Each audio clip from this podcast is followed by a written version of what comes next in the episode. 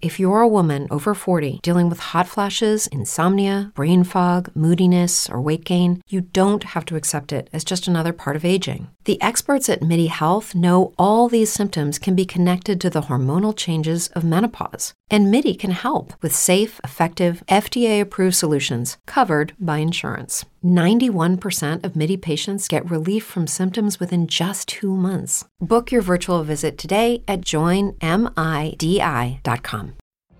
What if you could have a career where the opportunities are as vast as our nation, where it's not about mission statements, but a shared mission? At U.S. Customs and Border Protection, we go beyond to protect more than borders from ship to shore, air to ground cities to local communities, CBP agents and officers are keeping people safe. Join U.S. Customs and Border Protection and go beyond for something far greater than yourself. Learn more at cbp.gov/careers. Damos comienzo a la hora de la motivación con el ala del conocimiento digital en su cita semanal de todos los jueves, donde cada semana tendremos invitados de distintas carreras y profesiones. Aquí exploramos los desafíos y logros de nuestros invitados, así como sus consejos y estrategias para superar obstáculos y alcanzar el éxito. Además abordaremos temas que motivarán a perseguir tus sueños y a encontrar tu propósito en la vida. Así que únete a nosotros en este viaje de aprendizaje, crecimiento personal y motivación. Hoy 26 de octubre del año 2023 Hoy celebramos la efeméride del día de hoy en honor al doctor José Gregorio Hernández, que nació un 26 de octubre del año 1864 en Isnotú, Trujillo. Eso queda en un pueblito por allá donde, en, Trujillo. Sin embargo, después de, de, que pasó todo lo del doctor José Gregorio Hernández, fue más conocido, ¿no? Este bueno José Gregorio Hernández es conocido mundialmente en toda Latinoamérica por ser el médico de los pobres. Pues él tiene mucha mucha facultad en el sentido de toda la profesión o toda la carrera que hizo.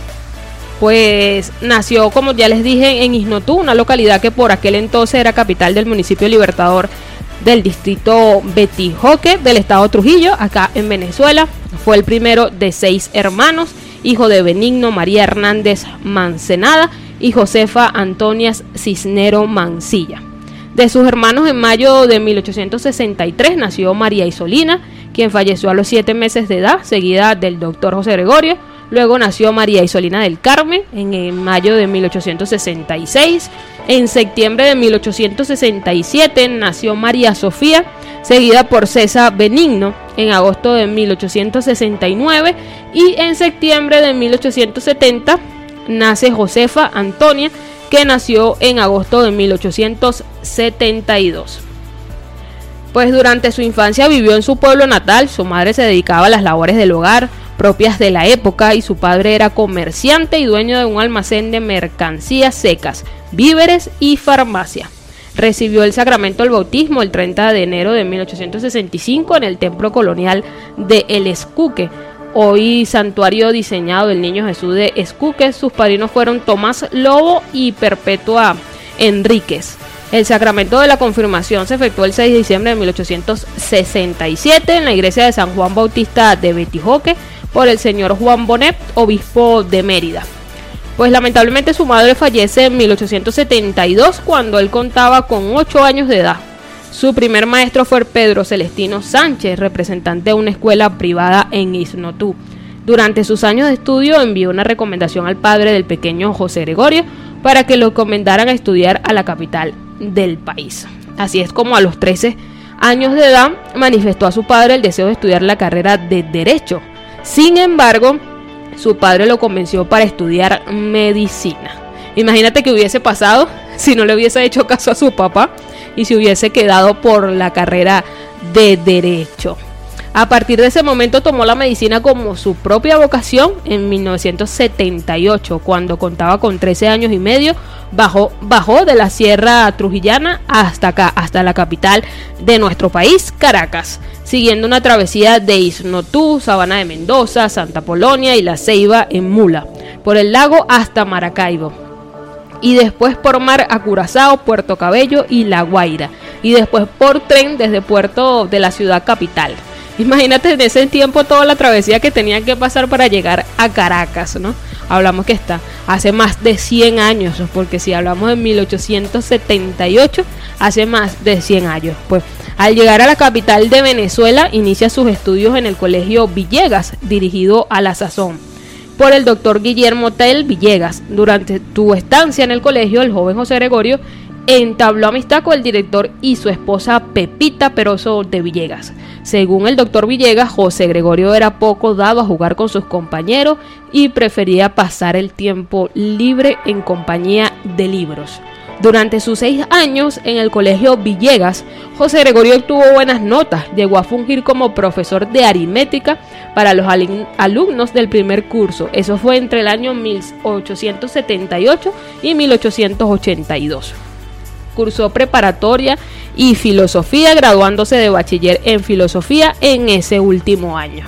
A la edad de 17 años de edad ingresa a la Universidad Central de Venezuela, por sus siglas UCB, para iniciar estudios de medicina. Según las certificaciones de los estudios universitarios de medicina, el doctor José Gregorio Hernández, en las que se evaluaban estos aspectos, lo que era la aplicación, el aprovechamiento, buena conducta y asistencia, en gran parte de las materias de los seis años de estudio logró la calificación de sobresaliente.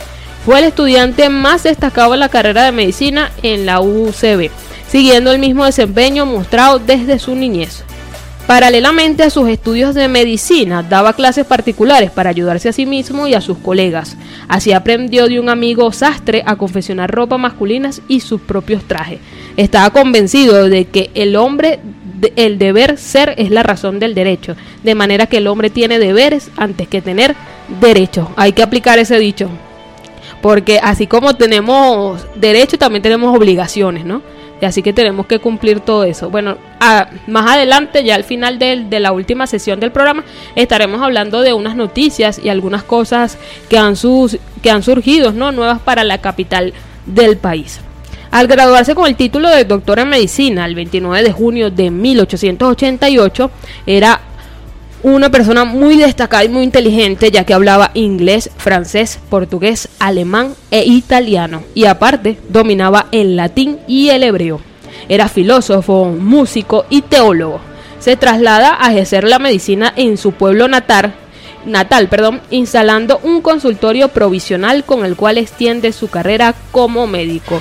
Pues él regresa a su pueblo, a Isnotú, para estudiar la medicina rural, lo que es con plantas y todo eso. Y es por eso que ayudó a muchas, muchas, muchas personas, incluyendo este, familiares cercanos allá en Trujillo y después regresando nuevamente a Caracas. En 1888, el regreso de, del doctor José Gregorio Hernández, el rector de la UCB, Domini ofreció ayudarlo económicamente para establecer un consultorio en Caracas.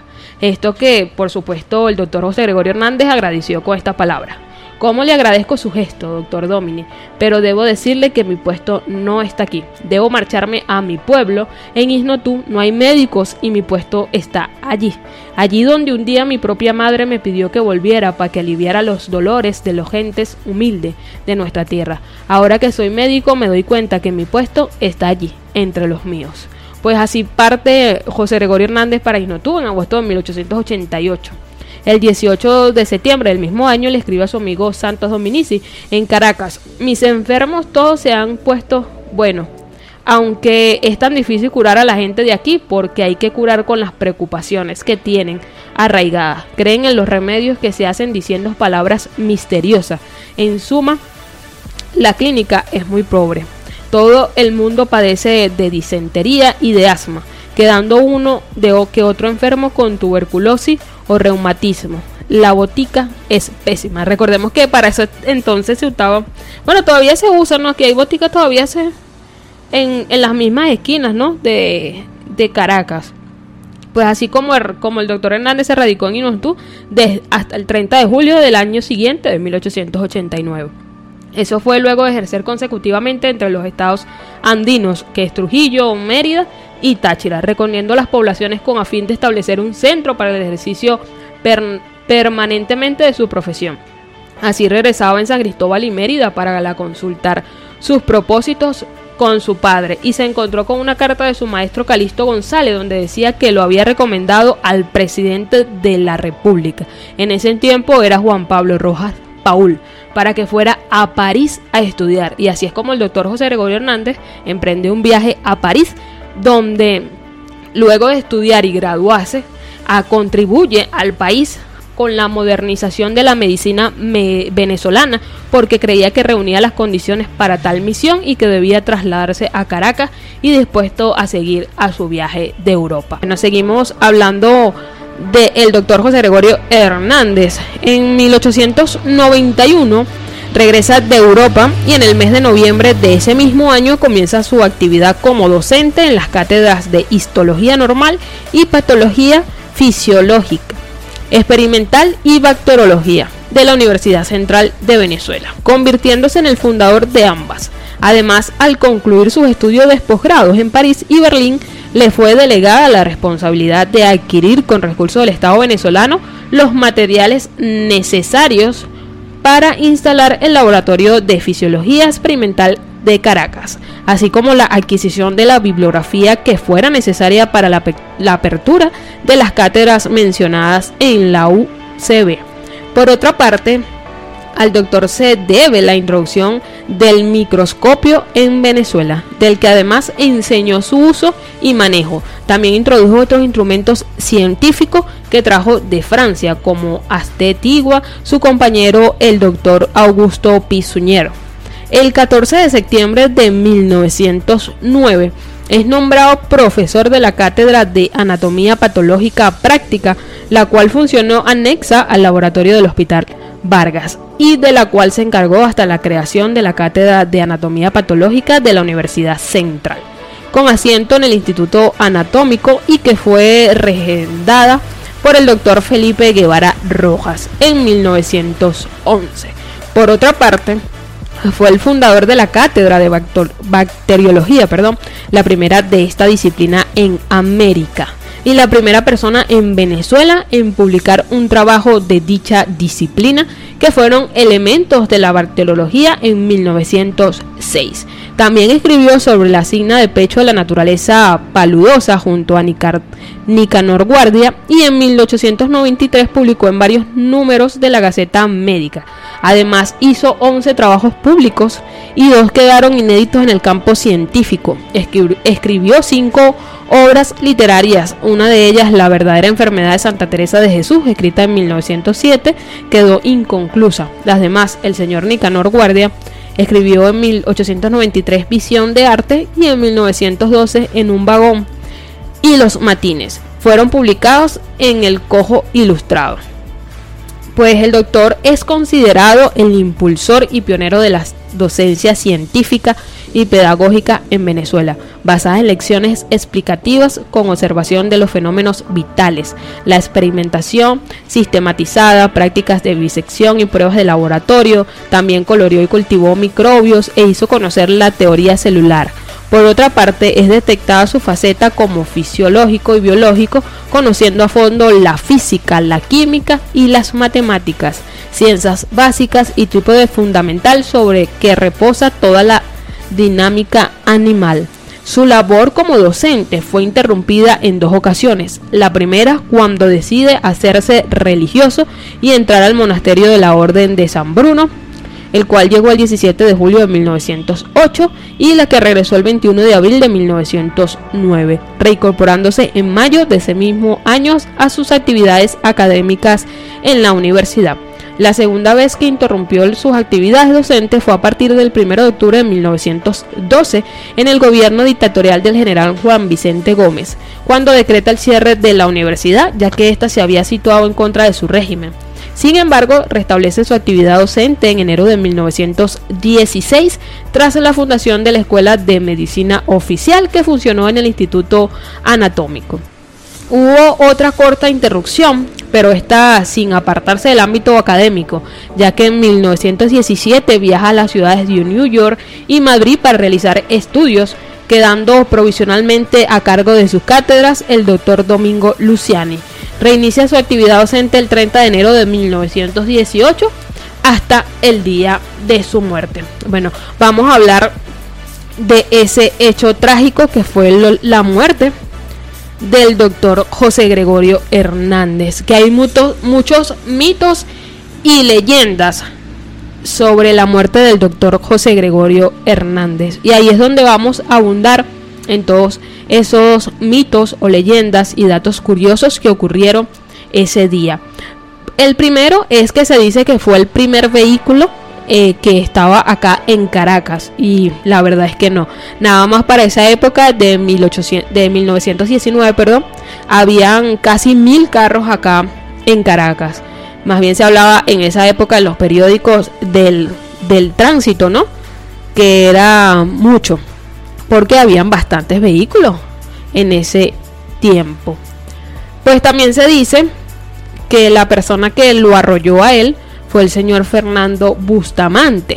Pero en el año 1977, un periodista del, de aquel entonces, el periodista venezolano José Emilio Castellano, narró para el diario su encuentro con Fernando Bustamante, el hombre acusado durante años por el imaginario social de atropellar a José Gregorio Hernández. Este fue el único periodista que pudo entrevistar al señor Fernando Bustamante, ya que en múltiples eh, ocasiones, oportunidades, tuvo Oscar Llanes, este, aquel periodista venezolano que todos conocemos, tuvo en múltiples oportunidades tocándole la puerta. Eh, Fernando Bustamante vivía acá mismo en San Bernardino, una parroquia cercana a la parroquia El Recreo, donde estamos ubicados actualmente. Él vivía por aquí, por ahí cercano, y es así cuando le llega el señor José Emilio Castellano, periodista del diario. Primero él llama a su casa porque por allí, por San Bernardino, había una óptica que se llama Óptica Bustamante. Entonces él, él como que asoció ese, ese apellido al señor Fernando y decide llamar. Allí es cuando le contesta una hija. Y la hija, cuando escucha que era para entrevistar a su padre acerca del fallecimiento del doctor José Gregorio Hernández, decide colgar.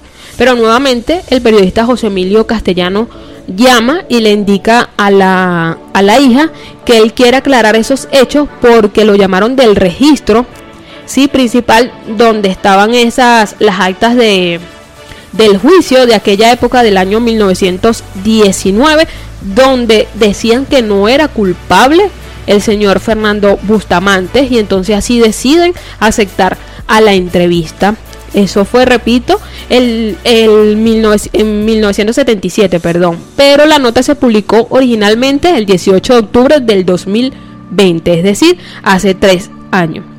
Él voy a citar lo que le dice exactamente el señor Fernando Bustamante a este periodista. Sepa una cosa, jovencito, lo que más detesto es el cigarrillo y el licor. Pero por encima de eso, a los periodistas, le dijo Fernando Bustamante a José Emilio Castellano. Y es que sí, desde esa época, desde 1919 hasta 1981 eh, que fallece, imagínate, 85 años, este, duró el señor Fernando Bustamante que conoció de cerca al doctor José Gregorio Hernández porque para esa época del año 1919 él tenía 25 años de edad. Y no era el primer carro como dicen que estaba acá en Caracas. Él tenía, eh, había sacado hace 13 días atrás de ese año de 1919 el permiso de conducir, que era el 444. Imagínate. Entonces él relata lo que fue el hecho, gracias al, al, trabajo periodístico y la labor incansable que tuvo José Emilio Castellano al leer todo eso ante el registro y darse cuenta de que el señor Fernando Bustamante no fue el causante de esa, de esa muerte. Pues lo que se vivió en esa época y hasta ahora, porque hay muchas cosas que cuando pasan el 29 de junio de, de, cada año o el 26 de octubre, como es el día de hoy, que se conmemora al doctor José Gregorio Hernández, vuelve a salir a la luz que fue el señor Fernando Bustamante, que lamentablemente eh, atropelló o arrolló al doctor. Y no es así. Así que vamos a dejar esa pregunta al aire, a ver si se quieren sumar algunas personas este, por las redes sociales o por WhatsApp si están escuchando para saber las historias que tienen y aclararlas un poco porque este ah, eso fue publicado imagínate en el 2020 y hay muchas personas que no saben todavía que eso que eso no sucedió de tal manera. Incluso ellos vivieron este encerrados prácticamente. La hija de, del señor Fernando que tuvo ocho hijos este dice que él cada 29 de junio un día, un día antes se encerraba en su habitación porque fue tanta la presión que tuvo de tantas acusaciones por parte de aquellos 11 este, testigos que, estuvieron allí el día del accidente, atosigaban incluso los periodistas, porque el doctor era alguien reconocido para aquella época, y entonces él vivió escondido ¿no? del ojo público por temor a, a, represalias o a presión. Anteriormente, lo que era la trágica muerte del doctor José Gregorio Hernández y la persona que fue durante por años acusado de hacer, de ser prácticamente el asesino, no directamente del doctor José Gregorio Hernández, por un trágico accidente. Fernando Bustamante fue acusado durante años de un crimen que no cometió y que lo persiguió hasta la muerte, el de atropellar al doctor José Gregorio Hernández. Quizás por eso este señor encontraba en la prensa un recuerdo constante a un hecho que cambió su vida. Este, ese, en ese año, que fue en 1977, José Emilio Castellano, el periodista que lo entrevistó, fue el único que lo logró. La conversación duró cinco horas y el reportaje sorprendió a todos los lectores del periódico El Nacional. El fotógrafo fue Juan Quijano, que era para ese entonces tenía 84 años de edad. Con, tenía lente de pasta, el rostro arrugado y una prominente calvicie que era acompañada por unos cuantos cabellos a los lados. Pues él narra ¿no? la historia del, del, hecho tal y como sucedió. Pero está, estaba marcado, ¿no? Porque Venezuela está marcado por la leyenda del famoso que fue vulnerable, ¿no? Para ese entonces del 29 de junio de 1919. Pues vamos a hablar un poco sobre el juicio de aquella época del año 1919. Yo estuve documentándome acerca de eso con todos los registros que hay de, de, los papeles, las declaraciones de Fernando y los 11 testigos. Pues recordemos que para ese entonces había un tranvía que pasaba desde el paraíso hasta la pastora, que fue la esquina donde lamentablemente perdió la vida el doctor José Gregorio Hernández. Según los datos, o la narración de, estas personas o estos 11 testigos, habían 11 personas ah, en el transvía en, esa, en, ese, en ese día. Y había una persona asomada en la ventana justamente asomada en el, en el momento preciso. Y cabe destacar que era la bisnieta del general Páez. Imagínate la bisnieta del general Páez y sobrina del doctor Luis Racetti, quien era la persona que estaba allí y que vio de primera mano cómo caía el doctor José Gregorio Hernández al suelo. ¿Qué pasa? Que estos eran vehículos a motor, sí, y no era lo mismo. Entonces, no, el señor Fernando Bustamante estaba manejando ese vehículo, que cabe eh, recalcar también que no era de él, era del presidente Juan Vicente Gómez, porque él era llegado a esa familia y era el que lo manejaba en aquella época. ¿Qué pasa? Que él se le atraviesa el transvía y él no tiene visibilidad de ninguno de los dos lados, tanto de la parte derecha como de la parte izquierda. Y entonces él decide frenar. ¿Qué pasa? Que el doctor José Gregorio Hernández estaba apurado porque iba a llevarles unas medicinas a una paciente que tenía en la siguiente cuadra. Estamos hablando de la parroquia La Pastora. Estaba apurado porque la paciente estaba mal y ya los familiares le habían ido a avisar a él y él como, como se dice su eslogan y es como conocido mundialmente como el médico de los pobres, va a comprar a la botica que estaba cerca a llevarle las medicinas a su paciente. Y cabe recalcar también que la familia del señor Fernando Bustamante era atendida por el doctor José Gregorio Hernández. Incluso él tenía, la esposa estaba embarazada, tenía aproximadamente 7, 8 meses. Y el doctor José Gregorio Hernández iba a ser el padrino de ese niño, es decir, iba a ser compadre del señor Fernando Bustamante, quien es supuestamente la persona que lo arrolló. ¿Qué pasa? Que al llegar ahí, él mete la tercera y frena para no para avisar a las personas que él va a pasar porque el tranvía estaba parado allí en su parada, pues. Y él no tenía paradas sino desde el paraíso a la pastora. No es como ahora que pasan prácticamente y se paran en cada esquina. Pues él toca el claxon o la corneta. Y el doctor, como venía cabizbajo y venía apurado para llevarle la medicina, vuelvo y repito, la paciente que estaba enferma, gravemente enferma, no escuchó el claxon ni miró hacia los lados y ni siquiera fue que chocó o impactó con el señor Fernando o con el carro del señor Fernando. Este, él solo queda parado y la señora que le comenté anteriormente, la que es sobrina del doctor Luis Racetti, que estaba asomada en la ventana, escucha que él solo dice, ay Dios mío, y pone sus manos arriba y se queda paralizado.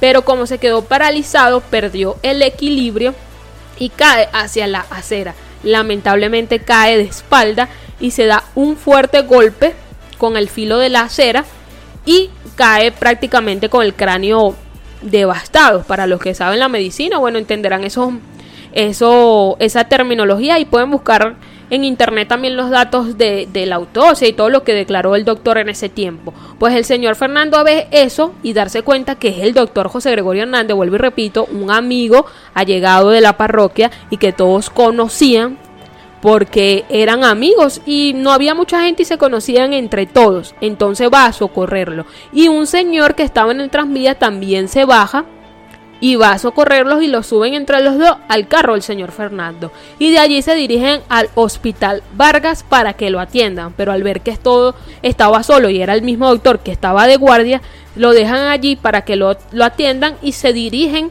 a la casa de Luis Racetti para que lo vaya a atender pues es cuando vienen de regreso con el doctor Luis Racetti que se dan cuenta que ya el doctor José, José Gregorio Hernández perdón, había fallecido. ¿Qué pasa luego de esto? Este se hace el juicio, él se entrega al señor Fernando, porque, o sea, como quien dice el dicho, el que nada debe, nada teme, y le hacen el juicio. Llevan a los 11 testigos, que de los cuales 10 estaban en el transvía, y la otra persona, vuelvo y repito, era la señorita que era bisnieta del general Páez que estaba asomada en su ventana recibiendo aire y viendo a la gente pasar. Pues ella relatan en los primeros, los primeros días, que fue el, el 29 y el 30 de junio, relatan todos los hechos y queda allí, lo, lo, lo encierra. Él duró ocho meses detenido, no en prisión, sino en la, en la comisaría donde estaban haciendo el juicio. ¿Qué pasa? que los hermanos del doctor José Gregorio Hernández, conociendo al señor Fernando y sabiendo que iba a ser el doctor el padrino del hijo, deciden no enjuiciarlo porque fue un, un trágico accidente que, vuelvo y repito, no tuvieron la culpa ni los dos, fue hecho del destino para que se encontraran los dos porque no fue impactado por el carro. O sea, no fue tocado en gran multitud como para decir que lo, lo bombió o como pasan en aquellos entonces. El carro iba a 30 kilómetros por hora. O sea, un carro de esto ahorita sí va rápido, pero lo de aquella época, del año 1919, no. Entonces el señor Fernando tuvo que vivir, ¿no?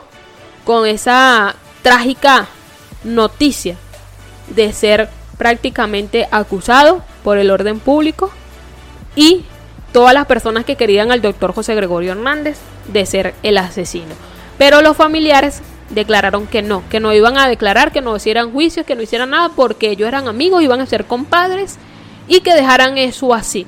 Y es entonces como entra un buen ciudadano, como le llamo yo, este, un, oficial para aquella época, testigo, y vuelve a, a, leer todo lo que habían hecho ya en tiempo pasado, después de ocho meses, es decir, el año siguiente, y es así como vuelven a, a pasar los once testigos y el señor jugó como quien dice la del vivo y empezó a preguntarles otra vez a, las personas para ver si, si estaban diciendo la verdad. Y allí es como la señorita la bisnieta de Páez dice que sí, probablemente ella no escuchó que el señor Fernando Bustamante tocó el claxon y por eso dejaron en libertad al señor Fernando Bustamante. Cabe eh, resaltar también que el señor Fernando Bustamante después de ese hecho tuvo que viajar a Curazao huir en Curazao. Este, el carro que manejaba Bustamante era un Hudson Excel Super Six, un vehículo traído por el general Juan Vicente Gómez para su cúpula ministerial. El auto no era de él, sino del hijo favorito eh, del Juan Vicente Gómez, que era Ali Gómez, pero él lo manejaba por la cercanía que tenía con la familia del gobernante. Pues ese día todo parecía normal. En la noche José Gregorio visitaría la casa de los Bustamante para el chequeo de rutina del embarazo, como dije anteriormente, porque estaba encinta. Y el tranvía de la ciudad pasaba y no se detenía en ninguna parada, solo bajaba a poca velocidad para que los pasajeros tuvieran la velocidad o el chance de subirse o bajarse. Bustamante puso el vehículo en primera para subir por la parroquia La Pastora. Como, eh, como dije anteriormente, iba a 30 kilómetros por hora. En ese momento, José Gregorio trató de esquivar o agarrarse en un poste cercano y así fue que chocó. Bueno, luego de esta entrevista que tuvo el señor Bustamante con Castellano, diría que, que él fue el escogido, ¿no? Durante el destino, porque, o sea, era como quien diría tenía que pasar, ¿no? Ese hecho de que se encontraran los dos allí, nadie hubiese visto al otro y sucedería ese trágico accidente que conocemos hasta el día de hoy. Pues como dije, él salió exiliado para Curazao, donde se unió a la logia masónica, se graduó de optometrista y dentista, tuvo nueve hijos que lo acompañaban a sus 84 años de edad en todas las reuniones familiares.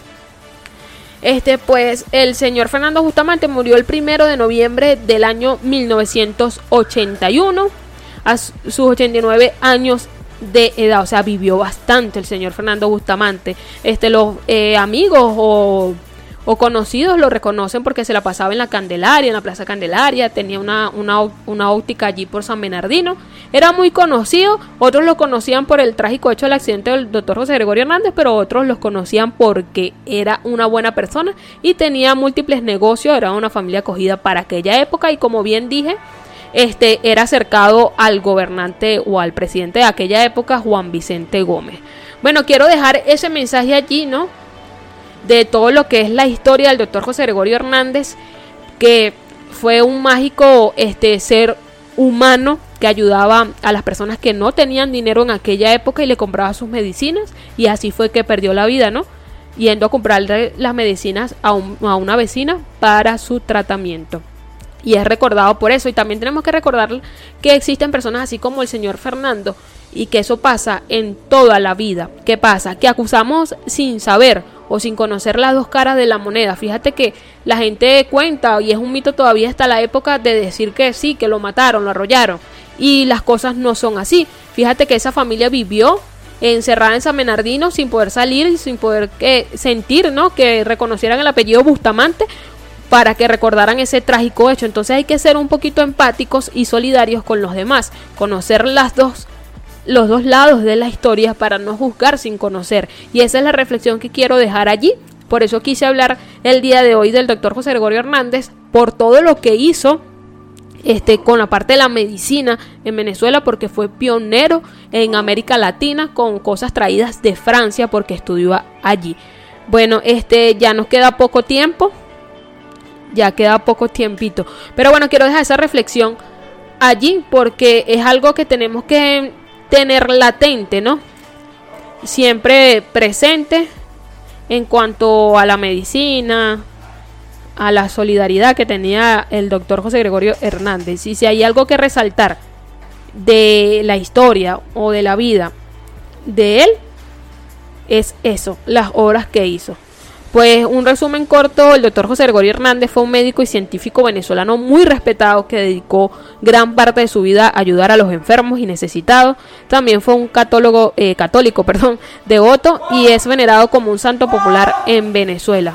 Sin embargo, no, no hay que, como digo yo, este, llevar a las cosas a mayores. En esta, esta mañana también estaba viendo un hecho que sucedió acá en Carabobo en Valencia de una persona que estaba, creo que, tumbando la, la estatua o la escultura del doctor José Gregorio Hernández. No sé qué habrá pasado.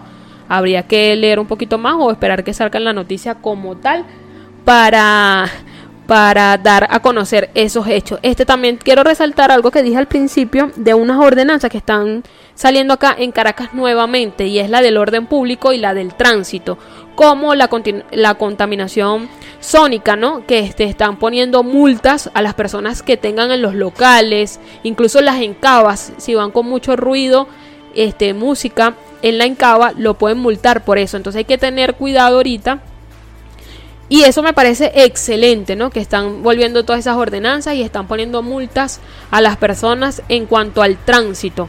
Y eso me parece excelente y por eso quería resaltarlo en la mañana de hoy. Así que si los conductores de las encabas, los choferes, este, incluso las personas que van en su vehículo particular, para que no lleven la música a alta velocidad y no se estén comiendo las luces, eh, respeten los rayados y todo eso, porque van a empezar ya poner eh, tránsito en cada esquina y eso me parece de verdad excelente y es una iniciativa que hay que apoyar porque creo que como ciudadanos debemos, como dijo el doctor José Gregorio Hernández en ese entonces, ¿no? Nosotros tenemos derechos y obligaciones. Entonces hay que cumplir los derechos hacer cumplir nuestros derechos, pero hacer cumplir también nuestras obligaciones, ¿no? Porque también tenemos deberes como son estos, las ordenanzas públicas. Y esa es la reflexión que quiero dejar también el día de hoy. Este, no quiero despedirme también sin antes recordarles que estamos en todas las redes sociales como efecto motivacional, tanto en las plataformas de podcast como Apple, este, Spotify, Google, que ahorita lo van a cambiar también a, a otra plataforma. Y recordarles que por allí por Apple estamos teniendo buena buena receptividad y quiero agradecerles a todas las personas que escuchan esto en diferido y a las personas que consumen todo este contenido digital en todas las redes sociales como Instagram, TikTok y Facebook, que ven esto en visual, ¿no? De todo eso y por los comentarios que dejan también al privado. Así que muchísimas gracias también a las personas que están sintonizando por usradio.com.be Quiero agradecerles todo. Este es el episodio número 27, ya tan rápido. Tenemos casi cuatro meses acá eh, con la familia de Use Radio. Y bueno, es excelente estar acá. Este también quiero recordar algo sobre, sobre el cáncer de mama que pasó la semana pasada que hablamos de eso. Lamentablemente falleció una actriz colombiana joven, una actriz colombiana juvenil de cáncer de mama, Alejandra. Este, lamentablemente, bueno, todavía siguen partiendo mujeres a causa de esta lucha constante que es la del cáncer de mama. Como hablamos la semana pasada y quiero recalcárselo esta también esta semana también de que tenemos que tomar todas las previsiones, así como para las enfermedades, para el tránsito, para otras cosas, tenemos que tomar todas esas precauciones. Bueno, ya hemos llegado al final de esta jornada.